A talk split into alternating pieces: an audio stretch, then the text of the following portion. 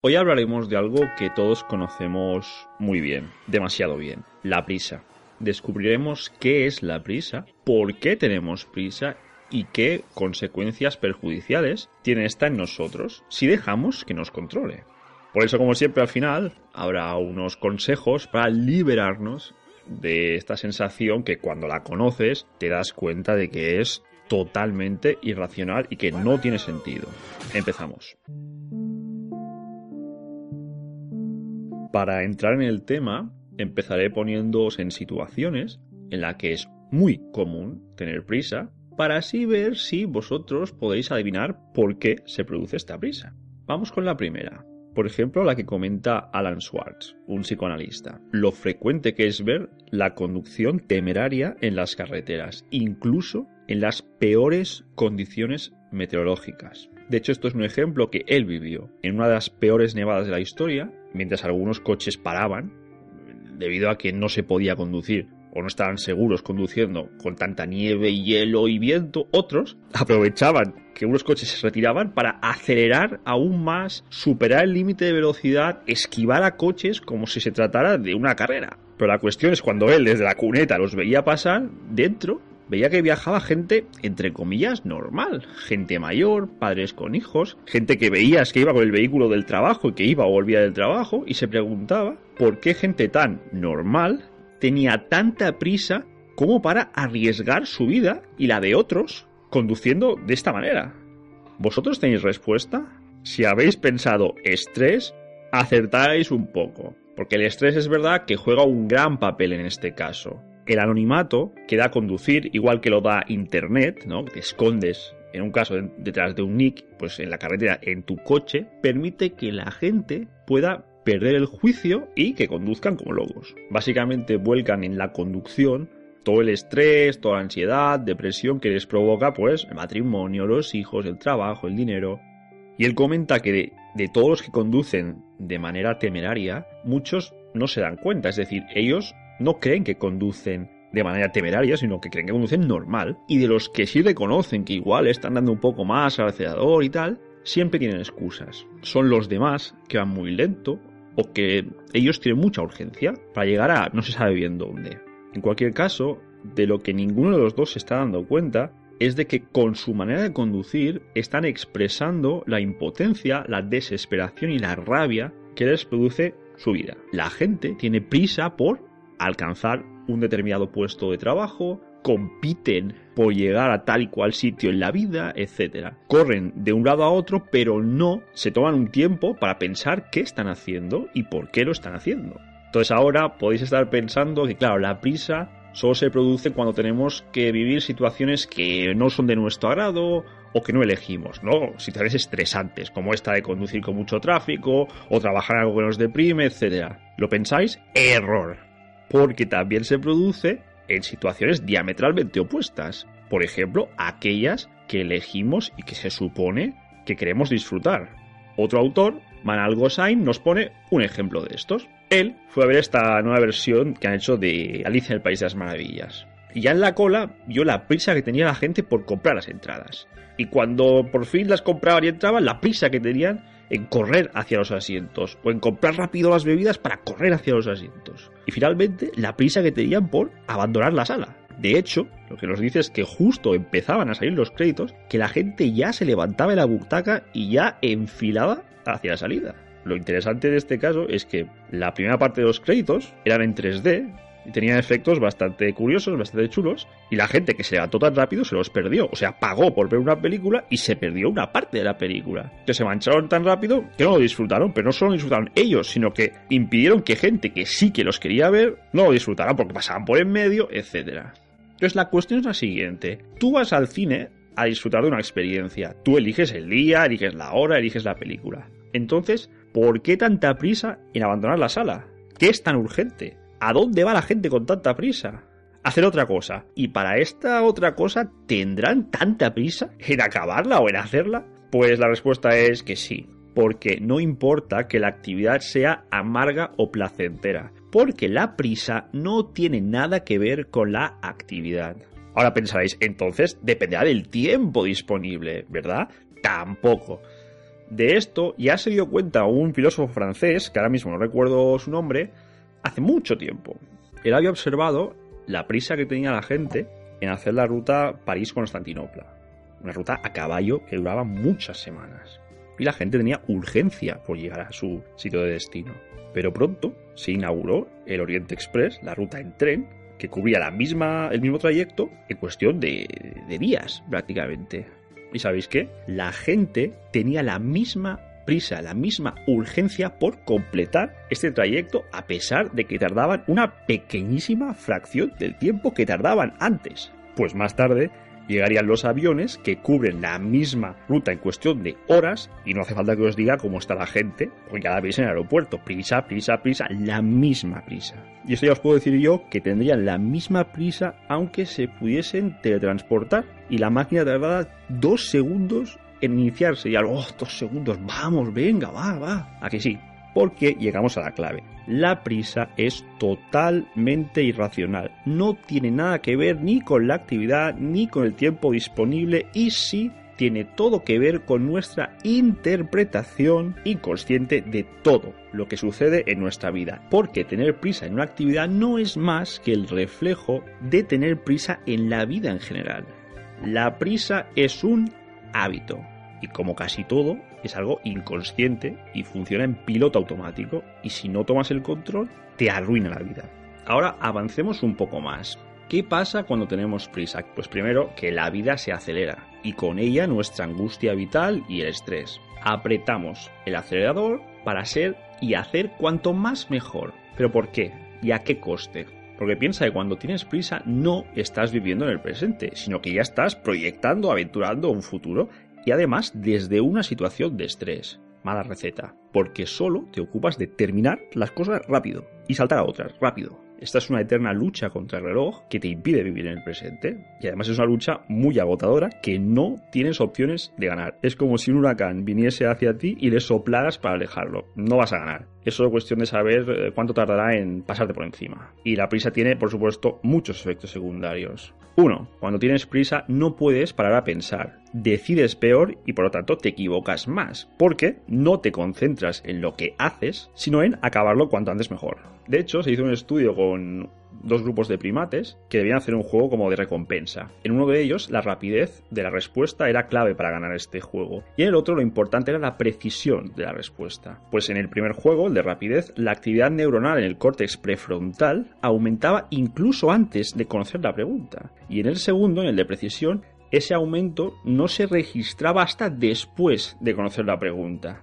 Y aquí viene lo bueno. La pregunta era la misma. ¡Boom! El cerebro no emplea el mismo proceso cada vez que tomamos decisiones, sino que varía según la interpretación que hacemos de la situación, es decir, ante idéntica información, el cerebro realiza un análisis distinto si está bajo estrés de velocidad o bajo estrés de precisión y adivina bajo qué estrés estás cuando tienes prisa, velocidad. Y entonces, ¿por qué sucede esto? Pues porque es un hábito, es inconsciente y por lo tanto es otro de esos mecanismos de supervivencia heredados, que fueron útiles hace millones de años y ahora han quedado obsoletos porque para un humano primitivo el coste de no actuar ante un riesgo era más elevado que el de equivocarse. Por ejemplo, si estás en una extensión y escuchas un ruido sospechoso que puede indicar peligro animal peligroso, el coste de quedarte ahí parado reflexionando es más elevado que huir sin pensar. Es decir, no importa que lanzarte al mar sea mejor opción que escalar a un árbol porque ambas son mejores que quedarte ahí y ser devorado. Por lo tanto, cuanto más prisa te des, mejor. Pero claro, ahora los animales salvajes deseosos de devorarte, pues ya no existen. Pero tú te estresas con absolutamente todo lo que sucede en tu vida por tu interpretación de estos hechos. Y tu inconsciente, este mecanismo de supervivencia, te mueve cuanto más deprisa mejor. Dos, segundo efecto, te estresas y no disfrutas de nada de lo que tienes delante de ti. Solo saltas de una actividad a otra sin disfrutar de ninguna en el presente. Incluso las placenteras, como ir al cine, te producen tensión, ansiedad, frustración, rabia. Y las no placenteras ya ni te cuento. Esto es como dicen, no ves las rosas en el camino. 3. El tiempo te controla a ti y tú no aprendes. O sea, tú crees que si corres ahorras tiempo y eres más eficiente, pero en realidad no te das el suficiente tiempo como para aprender de lo que haces. Con lo cual repites una y otra vez los mismos comportamientos que no te resultaron y nunca mejoras. Y eso sí que es perder el tiempo. 4 tu inspiración y creatividad acaban por los suelos. Constantemente pierdes la oportunidad de, sentirte inspirado porque esta, la inspiración, viene de la contemplación y tú no te das esa oportunidad. No desaceleras un poco para pararte a ver esas rosas del camino. 5 es un hábito destructivo. Lo que comentábamos en el primer ejemplo. Ten prisa por según qué carretera sin según qué condiciones y terminarás muerto o herido, ya sea tú o terminarás matando o hiriendo a otras personas. Pero es que además destroza tu salud física y psicológica. Por un lado, la gente impaciente que corre de un lado a otro, en definitiva, gente que tiene altos niveles de estrés y ansiedad, tiene mayor riesgo de enfermedades cardiovasculares. Por otro, la gente que percibe la vida con urgencia tiende a comportamientos y pensamientos autoderrotistas, que terminan en más ansiedad y más depresión. Uf, entonces, si tiene efectos tan terribles, ¿Por qué tenemos prisa? Vamos a explicarlo. Uno, porque es un hábito. Es un mecanismo inconsciente diseñado para que sobrevivas que ha quedado obsoleto. Y además es un hábito adictivo y destructivo, igual que la droga. O sea, la prisa te provoca un efecto estimulante, te ayuda como a arrancar el día, pero luego llega el bajón, para lo cual necesitas un estímulo mayor, para lo cual luego llega un bajón todavía mayor. Y así es un pez que se muerde la cola, que cada vez te va deteriorando más hasta que al final acaba contigo. 2. Es una distracción que usamos para evitar tener que profundizar en aquellos sentimientos más profundos que nos provocan dolor. De nuevo, este mecanismo de supervivencia detecta dolor igual amenaza de muerte. Huye de ellos y te brinda distracciones. Y ciertamente vivir en el presente y hacer introspección es mucho más duro que pasar por la vida corriendo, porque pasar corriendo evita que tengas que profundizar en esa llaga que te provoca dolor. 3. Es una forma perversa de sentirte bien, de enterrar todo ese sentimiento de culpa, de miedo al rechazo, de sentir que no mereces ser feliz en un montón de tareas urgentes y sin sentido, muchas veces simultaneándolas, es decir, haciendo este infame multitasking del que hablan los yuppies. Toda esta actividad te hace sentir importante, te hace sentir que los demás te necesitan. Tú por favor, mira, mira, mira cuántas cosas puedo hacer a la vez, por favor, préstame atención, necesítame para que yo me pueda querer. Mal.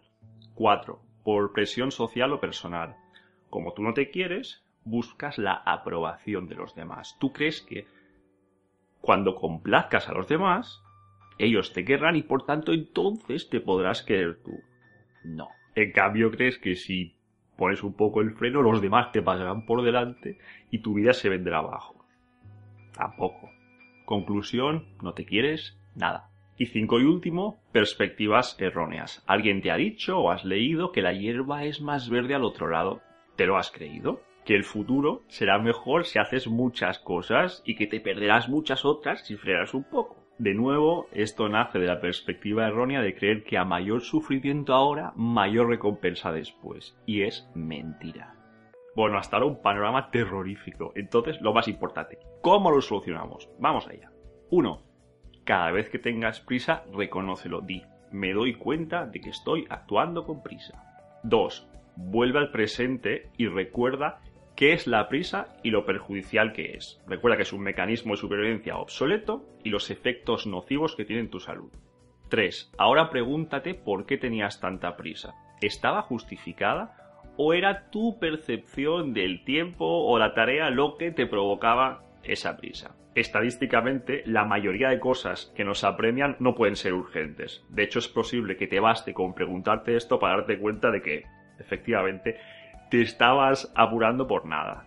Pero, sea cual sea la respuesta, punto 4, cambia tu actitud.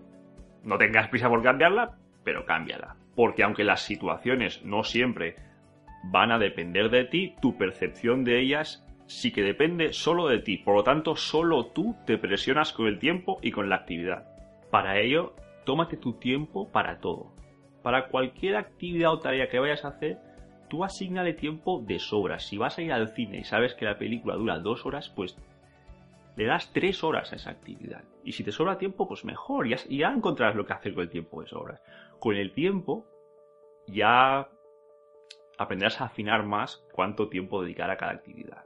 Haz solo una cosa cada vez. Y regodéate. Disfruta de, de esa cosa que haces por pequeña que sea. No te pongas límites de tiempo. Simplemente disfruta como un niño pequeño. Hace actividades y las disfruta y punto. Por ejemplo, si estás pelando una naranja, imagina que la tallas como si fuera una obra de arte.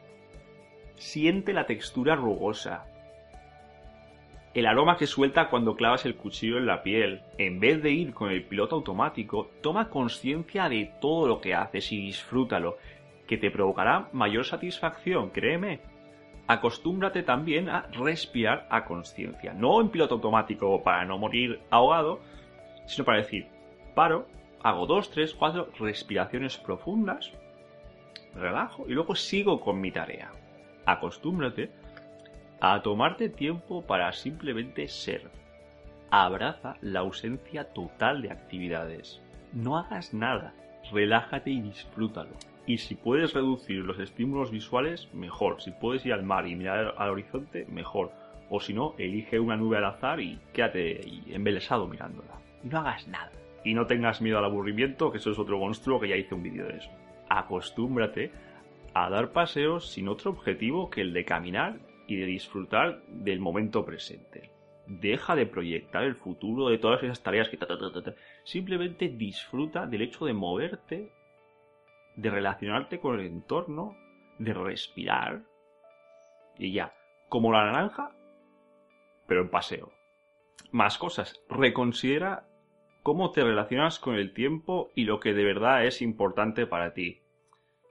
No todas las tareas urgentes son importantes, ni todas las tareas importantes son urgentes. Así que pon todas tus tareas en perspectiva. Haz una lista de lo que es más importante hacer en ese día y una vez la tengas, ordénalas por de esas tareas cuáles son las más urgentes. Es una forma sencilla de empezar a hacerlo. Controla tus expectativas. Estás tratando de abarcar más de lo que puedes gestionar. Descubre tus limitaciones y como antes, que no te den vergüenza, simplemente haces las cosas una a una, lo mejor que puedas. Aprende a manejar el fracaso. Entiende que no lograr hacer algo no es un fracaso. El fracaso es no aprender a hacerlo bien por querer hacerlo rápido. Por supuesto, Deja de intentar complacer a los demás. Deja de intentar cumplir expectativas de otros. Aprende a separar ocio y trabajo. De nuevo pensamos en el cine. ¿Tratas las actividades de ocio como si fueran actividades de trabajo? Si lo haces, deja de hacerlo. No seas tan perfeccionista. La perfección no existe. Haz las cosas tan bien como te sea posible en ese momento y en esas condiciones disfruta de lo que haces, aprende de lo que haces y siéntete orgulloso de tu esfuerzo. Y por último, ámate. Ámate de verdad y ten coraje. Si de verdad aplicas lo que has aprendido hoy, podrás reducir mucho todo ese estrés irracional y podrás alcanzar estados más altos de conciencia. Desde conocerte más a ti mismo, de saber por qué haces las cosas, a conocer la verdadera satisfacción que está incluso en las cosas más pequeñas, la conexión contigo mismo y con el entorno, y por supuesto, el único motivo para hacer cualquier cosa y para vivir, el amor. Buena Semana Santa y hasta el próximo vídeo.